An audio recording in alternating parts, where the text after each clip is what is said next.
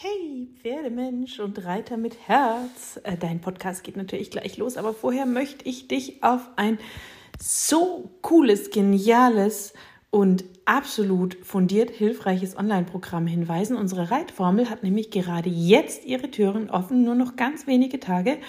Zwölf Wochen intensives Coaching und ganz viel Reiterwissen, sodass du von der Pike auf deinen Sitz, deine Hilfen, dein feines Reiten und auch die körperlichen Themen deines Pferdes so aufbauen kannst, dass Reiten sich wirklich leicht und schön anfühlt. Also, wenn du Bock hast, geh auf www.pferdeflüsterei.de slash Reitformel und lass dir das nicht entgehen. Und jetzt viel Spaß mit dem Podcast. Pferdeflüsterei to go, der Podcast für Pferdemenschen mit Herz.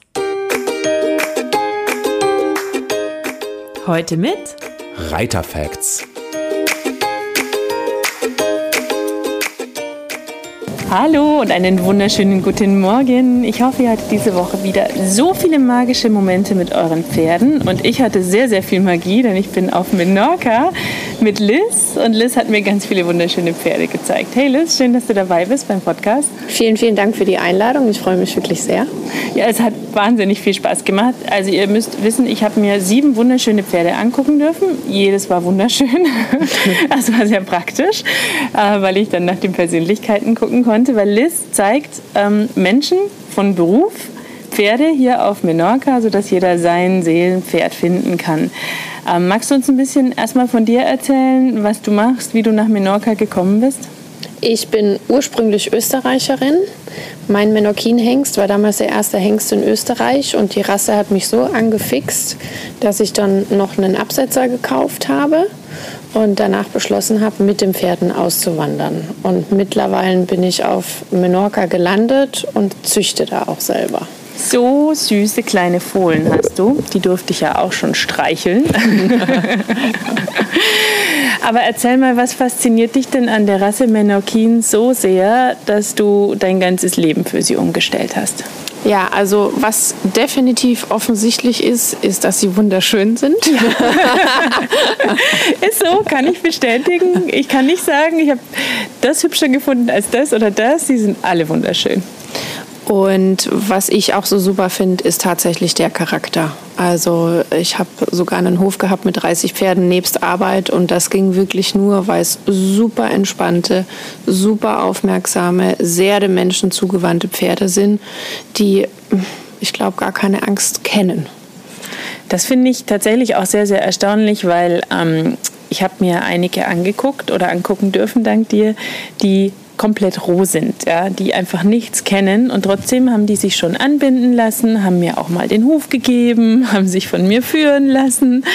Ähm, das ist schon sehr, sehr speziell, dass die da so, ich finde fast schon nachgiebig sind, aber gleichzeitig auch ganz arg fein. Ist das typisch für diese Rasse?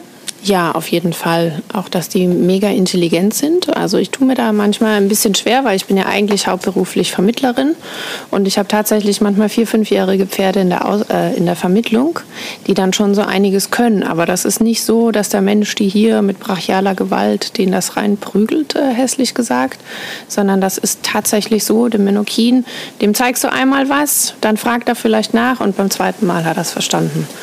Und das macht natürlich, dass sie super schnell lernen, äh, im Kopf extrem schnell weit sind. Nur man muss natürlich aufpassen, körperlich sind sie Spätentwickler, also man darf dann auch nicht zu viel machen. Ja, lass uns mal beim Körper bleiben. Was ist so typisch Menokin, was das Exterieur betrifft? Also, was muss ein, ich sag mal, perfekter Menokin optisch haben? Der Menokin ist schwarz, weiße Zeichen sind erlaubt bis zu einem gewissen Grad. Es gibt auch manchmal Überraschungseier, das ist tatsächlich ein Genfehler. Von 100 Fohlen, auch wenn schwarze Eltern sind, kommt ein Fuchs raus. Oh. ja, auf Menorca heißt das dann, dass das Pferde sind, die besonders viel Glück bringen, weil sie so besonders sind. Geschickt. Ja, sind zwar nicht zur Zucht zugelassen, leider, aber ja, ist was, was ganz Nettes. Und äh, ansonsten der richtige Menokin ist komplett schwarz mit kleinen weißen Abzeichen. Sie sind sehr barock, haben aber eine doch zarte Halsung dabei. Sie sind nicht schwerfällig. Ne? Es gibt ja andere Barockrassen, das sind dann auch so ganz schwere Typen. sind trotzdem noch äh, leichtfüßig. Und was sie auch im, besonders haben, der Menokin kann den sogenannten Bot, wenn man es ihm beibringt, das ist das Laufen auf der Hinterhand. Mhm, das habe ich gesehen bei einer Show ganz am Anfang. Das ist schon krass, was für Muskeln die dafür brauchen und wie viel Kraft die brauchen, um das leisten zu können. Ja, wobei ich muss auch sagen, das hängt auch an der rein gezüchteten Stellung, denn der Menokin muss kuhhässig stehen. Also wenn du jetzt ein deutsches Sportpferd siehst, das kuhhässig dasteht, ne, da uh, Achtung, aber tatsächlich muss der Menokin so stehen, damit die hinten dann auch das Gewicht besser verteilen können. Ja, weil die laufen da ja wirklich einige Meter zum Teil mhm. auf zwei Beinen. Das finde ich schon dachte ich, wow. Fast 90 Grad zum Boden. Das muss man gut vorbereiten, ja. dass das auch machbar ist. Machen das Stuten und Hengste oder machen das eher die Hengste? Das machen eher die Hengste, weil wir haben eine ganz spannende Kultur hier. Wir reiten keine Stuten. Ja, das habe ich schon mal gehört von jemandem aus Spanien. Aus Spanien, vielleicht ist es da auch so, so Menorca, Spanien. Nee, wir reiten keine Stuten. Und ich dachte so, okay, also ich habe eine Stute. Ja, die Wallache sind einfacher und die Hengste. Deswegen vielleicht. Nein, warum reitet man hier keine Stuten? Also tatsächlich ist es so, dass wir hier fast nur reine Hengstställe haben. Also auch die Kids in der Reitschule lernen auf Hengsten reiten. Und die Jungs untereinander, das ist meistens ganz entspannt. Wenn du da ein Mädchen dazu stellen würdest, mitten unter die Jungs, dann wäre das vermutlich nicht mehr so entspannt. Und äh, das andere sind auch die Fiestas. Das sind diese ganz berühmten Feste, wo man eben die Pferde dann auch in der traditionellen Kluft sieht. Und ähm, da sind nur Hengste erlaubt. Ja, da, ich glaube, es gäbe auch ein heilloses Durcheinander, ja. wenn da Stuten und Ängste durcheinander switchen würden. Wie leben denn die Pferde hier auf Menorca? Also ich meine, ja, ich habe ein bisschen was gesehen ne, bei den Bauern und Züchtern, wo wir waren, wo du mir das gezeigt hast, die waren alle auf der Koppel, die waren eher draußen. Ist das ein Leben lang so oder ist das das glückliche Jungpferdeleben? Das kommt jetzt darauf an, was es für ein Pferd ist weil nachdem die Stuten nicht geritten werden, haben die sozusagen das ganze Leben Happy Life immer draußen. Und äh, ansonsten mindestens bis dreijährig werden sie nicht aufgestallt. Und tatsächlich ist es so, dass bei uns auch die Geburten draußen am Feld stattfinden. Also selbst die hochtragenden Stuten sind draußen und die Geburt passiert draußen am Feld was den Vorteil hat, dass die Kleinen halt wirklich vom ersten Moment an mega robust sind. Und wir haben hier sehr, sehr, sehr harte Böden. Mhm. Und äh, die Hornbildung äh, im Wachstum hängt ja immer von den Untergründen ab. Das heißt, die meisten Menokinen haben auch keine Probleme, Barhuf zu laufen und haben wirklich tolle Hufqualität und ganz saubere Beine. Ja, das fand ich auch sehr, sehr beeindruckend. Also die Hufe der Pferde, die ich jetzt hier gesehen habe, da waren ja fast alle nicht gemacht. Und trotzdem sahen die gut aus. Relativ. War aber bei meinem Pferd damals auch so. Die kam ja auch aus Spanien.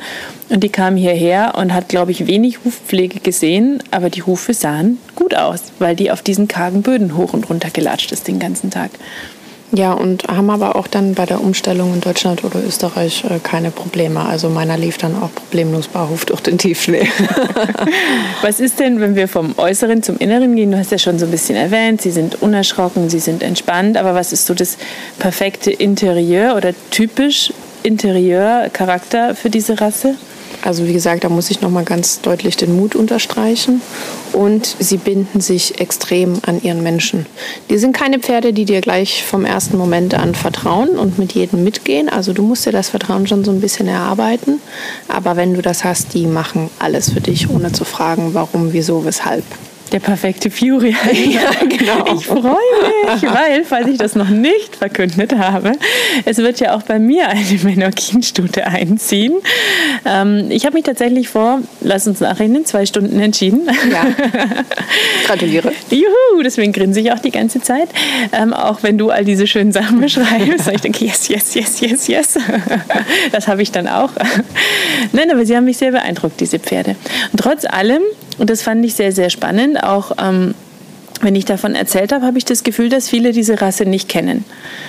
Ähm, also das ist ja keine total weit verbreitete, übelst bekannte, in der ganzen Welt von Zehntausenden, Hunderttausenden von Pferden verteilte Rasse, oder?